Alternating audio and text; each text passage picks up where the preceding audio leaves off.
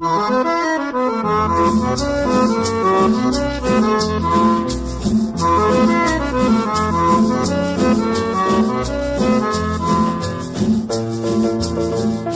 señora, marchanta, ¿usted se ha dado cuenta que la mayoría de las actividades cotidianas están hechas por hombres? ¿O se ha percatado de que dicen que hay tareas que no están hechas para las viejas? No nos hagamos guajes. Usted y yo sabemos que por más que los hombres se sientan los muy chingones y masculinos para ciertas actividades, siempre hay una mujer tras ellos. Ya sea la mamá, la hermana, la novia, la hija, la amante o cualquier mujer que le anda preparando la comida, la ropa y curándole las frustraciones y las tristezas, motivándolo a que le siga echando huevos a la vida, ¿sí o no? ¿Y esto qué tiene que ver con el sonidero? Fácil, el sonidero no está exento de esta dinámica. Y es que fíjese, yo estuve un tiempo en este mundo sonidero y desde mucha maca asistí a los bailongos y siempre, siempre escuché voces masculinas siendo locutoras de los bailes. A veces alguna mujer se atrevía a subirse, pero terminaban bajándola a chiflidos y con gritos de ya vete a lavar los trastes. ¿A poco si el sonidero es solo para machines? Yo la verdad considero que no. Una escena machista, eso sí, porque por muy incluyentes que se digan al dejar bailar a las disidencias sexuales como en ningún otro espacio, siguen marginando la participación femenina, borrándola, no reconociéndola. Le voy a contar por qué digo esto. Aunque sea poco común ver a mujeres siendo maestras de ceremonia del sonidero, como últimamente nos han mostrado las musas sonideras y muchas otras mujeres que se andan disputando el espacio, las mujeres en el sonidero siempre han existido. Desde el inicio de los sonideros ha habido mujeres.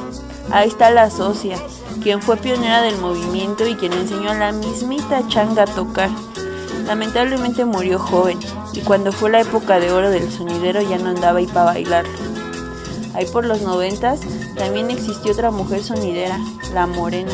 Bien importante para la época, pero como no era varón, pues no fue tan famosa. Y estoy segura que existieron un montón de mujeres sonideras más, antes de que hubiera un movimiento que buscara visibilizarlas, pero que por el poder masculino no fueron tan conocidas. Esta ya es una chamba que nos toca, buscarlas, nombrarlas y dignificarlas. Esta es la resignificación de la corporalidad, el arrebato violento de los espacios que nunca debieron ser exclusivos de un género. A huevo, violento, no me vengan con que ahora hay que exigirles recato, decoro y buenos modales a las morras. Si no te molesta Arnulfo Aguilar y todo lo que suelta el micrófono, no me vengas a decir que te molesta que estas morras y doñas no sean un modelo de comportamiento, de modales o de belleza hegemónica siquiera. Porque hay vatos que se atreven a juzgar primero el físico que el trabajo. Oye, esa rola estuvo buena, ¿no? Toca dos, tres, ¿no? Ah, sí, sí. Pero deja primero juzgamos su cuerpo, qué tan buena está. O si creo que no está buena, señalarlo. ¿Qué importa si está buena o no? No me digas que este empleo se caracteriza porque los locutores sean los hombres más guapos que hay. No te voy a juzgar si me dices que te gusta Ramón, Arnulfo o Raúl, güey. Pero no creo que sean precisamente un estándar de belleza hegemónica. Pero es que no locutean bien. Pero es que siempre ponen las mismas canciones. Bueno, vamos a dar por hecho que así es, que tienes razón. ¿No es eso lo mismo que hacen cientos y cientos de sonideros hombres cada semana sin que nadie diga nada más? Hagamos lo mismo pues, centrémonos en lo que se está haciendo bien y colaboremos para que esto sea cada vez más y mejor. No estoy pidiendo que les guste o no, estoy pidiendo que el piso sea parejo para todos y todas. Estoy pidiendo que se deje de usar a ciertos cuerpos como elementos de ornato que llegue el día en que sea verdad que el trabajo detrás de la consola o el micrófono sea el que hable por cada uno o una.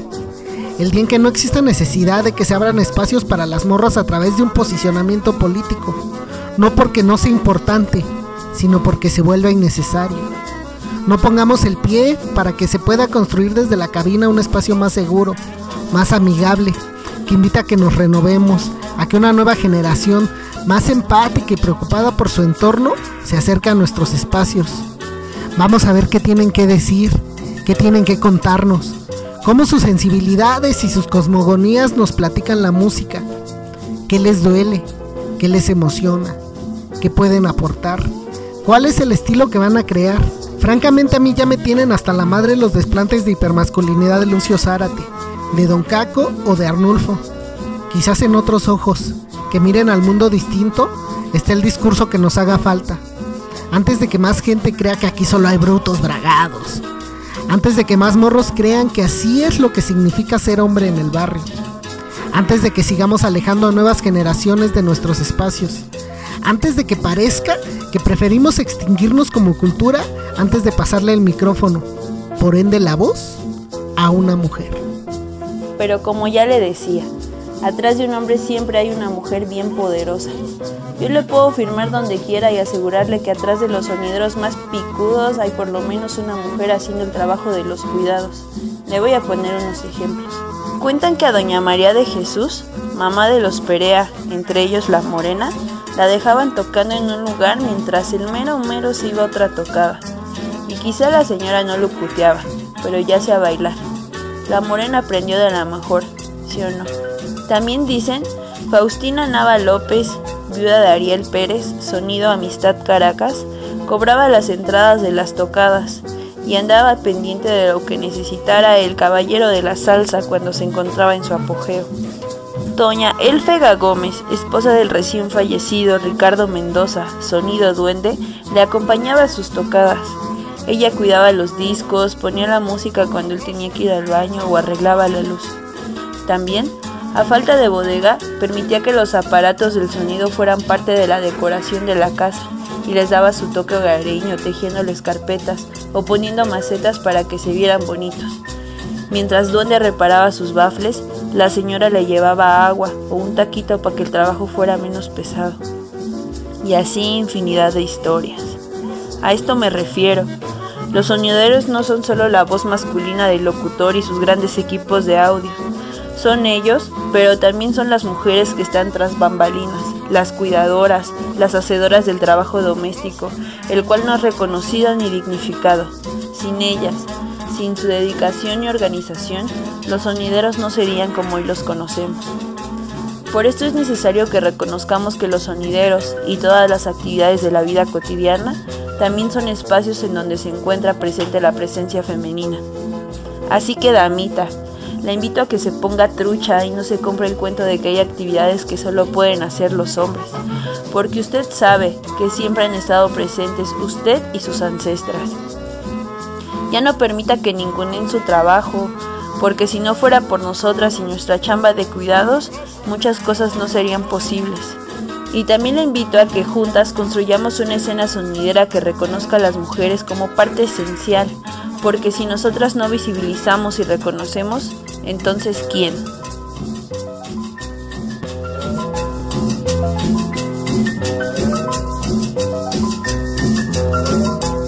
Mujeres bellas de nuestra tierra, con ojos vivos, color de arena, trigueñas tibias y cantadoras, como palmeras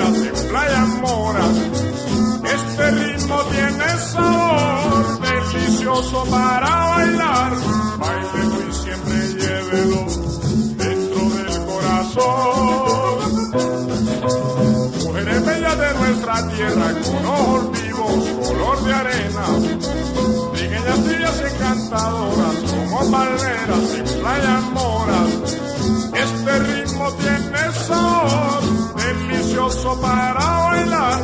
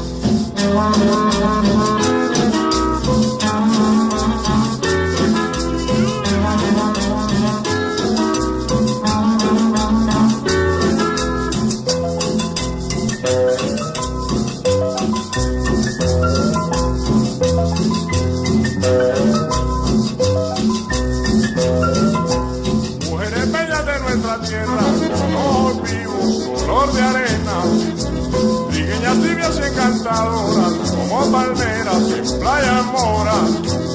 Este ritmo tiene sabor delicioso para bailar, baile y siempre llévelo dentro del corazón. Mujeres bellas de nuestra tierra, con ojos vivos, color de arena, trigueñas tibias encantadoras como palmeras en playa mora. Este ritmo